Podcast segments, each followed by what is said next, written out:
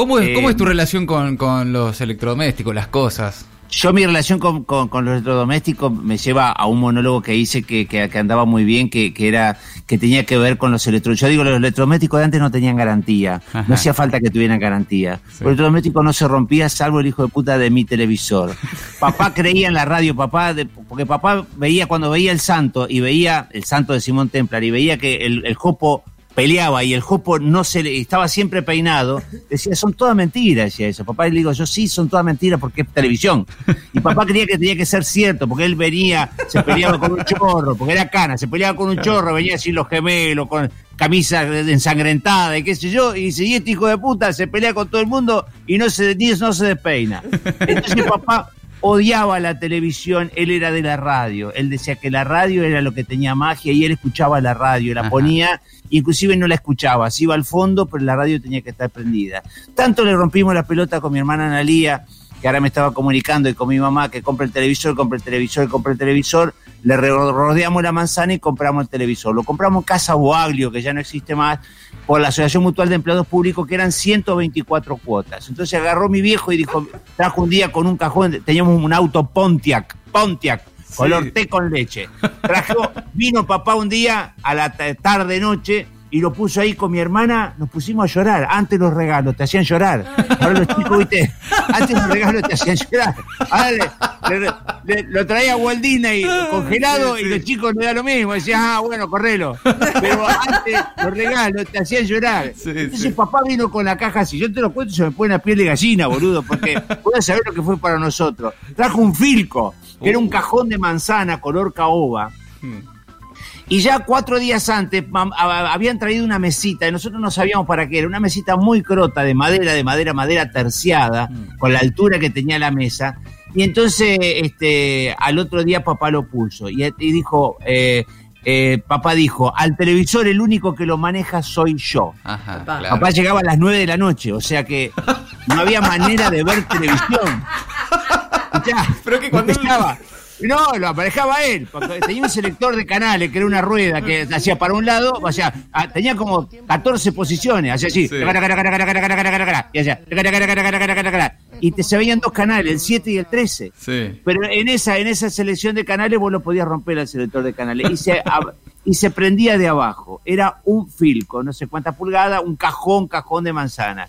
Entonces papá dice, lo compré en 124 cuotas. Se llega a romper el televisor y así como vino, así se va.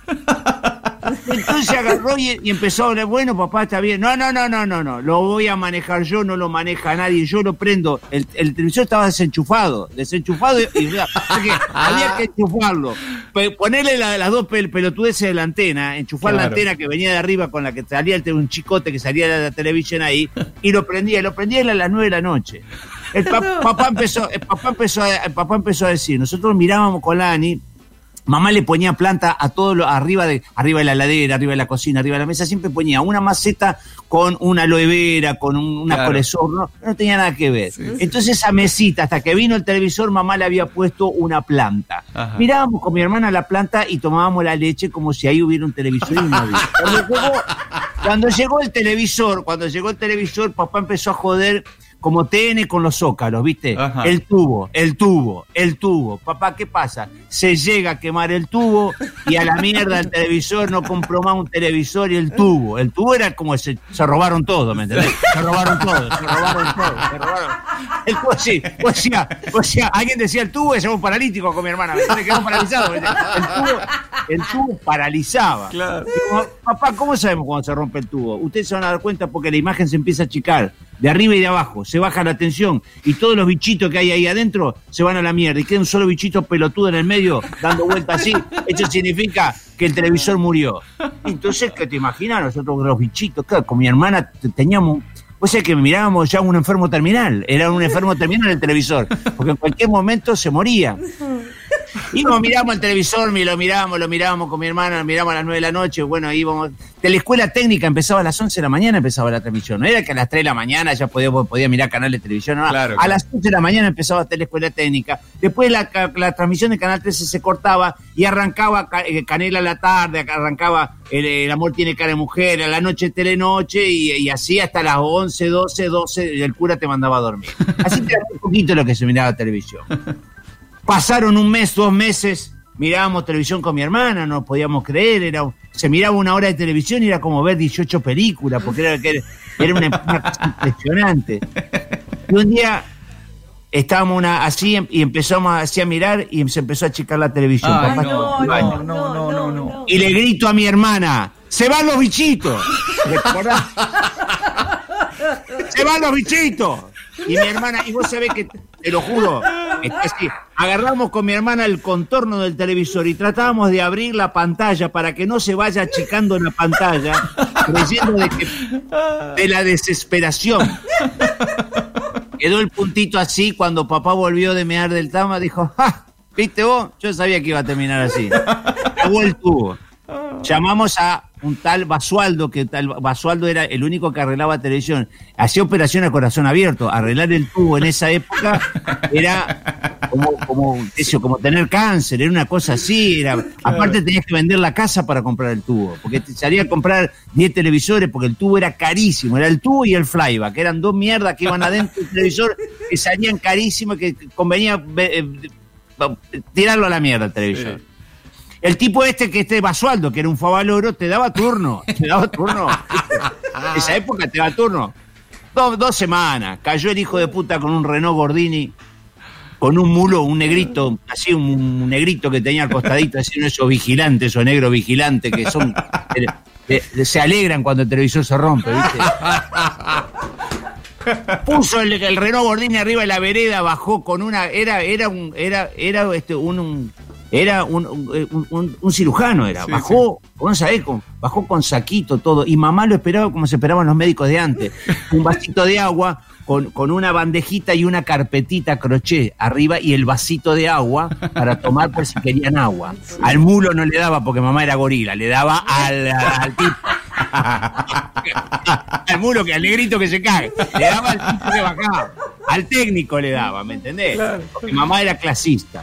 Entonces agarraba y, y cayó este hijo de puta Basualdo. Cayó con el otro negrito Sorete, me acuerdo. Y entró así, entró con una valijita. Basualdo no tocaba nada, ¿eh? Basualdo era, era un cirujano. Atrás había una madera terciada que tenía un montón de agujeritos para que respire el televisor. Claro. Y Sí. tenía cuatro tornillitos. Entonces, el tipo hablaba con el padre, el tipo no hablaba con nosotros, no nos explicaba a nosotros, eran como los médicos de antes. Esos tipos hablaban con el hombre, con el dueño de casa, ¿me entendés? No le daban explicación y no contestaba preguntas de otras personas que no fuera el dueño de casa. Ah, Pirámide jerárquica como debía ser. Claro. Entonces el tipo agarra, el, el, el muro saca los cuatro tornillitos a los costados, saca la tapa de, de, de- de la, de la tapa terciada de atrás del televisor y se para un costadito así, viene Basualdo, lo mira y empieza con un buscapolo, que era como un destornillador así, empieza a tocar las válvulas así. Nosotros con mi hermana del otro lado no veíamos nada. Y el hijo de puta agarra y le dice, los chicos querrán ver lo que es un televisor por dentro. Y con mi hermana dijimos, ¡dale! Y miramos, y eran un montón, es que era como ver una ciudad de arriba de un avión. Claro, eran sí. todos lámparas y lámparas chiquititas y cositas chiquititas y pendorchos que se encendían y que se apagaban, que eran las lámparas del televisor. Sí. Empezó a tocar una y nosotros lo mirábamos a él y lo mirábamos a mi papá, como si fuera un, set de tenis, ¿me entendés? Mirábamos a uno, mirábamos la cabeza los dos al otro, mirábamos a uno y mirábamos al otro a ver qué se decía. Basualdo agarra, toca una lámpara así, lo mira a mi papá, lo miramos a Basualdo, lo miramos a mi papá, y Basualdo agacha la cabeza y dice, es el tubo. No, no, no, no. O sea, con mi hermana empez- empezamos a llorar, lloramos, lloramos más que cuando murió mi abuelo Clemente.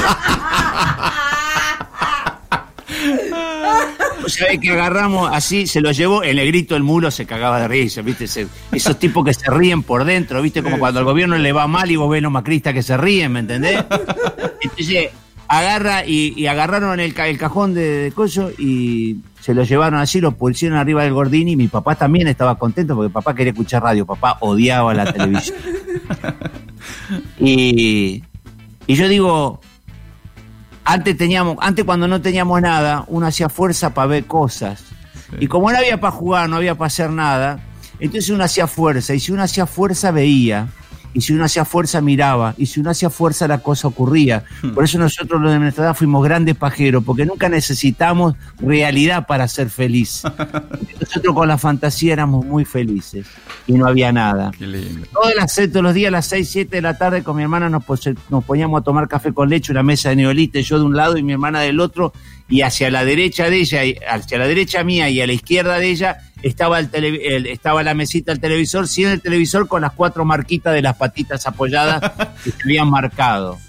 Y mi mamá puso una aloe vera arriba, una plantera con una carpetita así. Y con mi hermana agarrábamos y, y- y po- poníamos el café con leche y revolvíamos el café con leche y tomábamos. Y nos quedábamos toda la tarde hasta que viniera papá mirando el aloe vera como si fuera un televisor.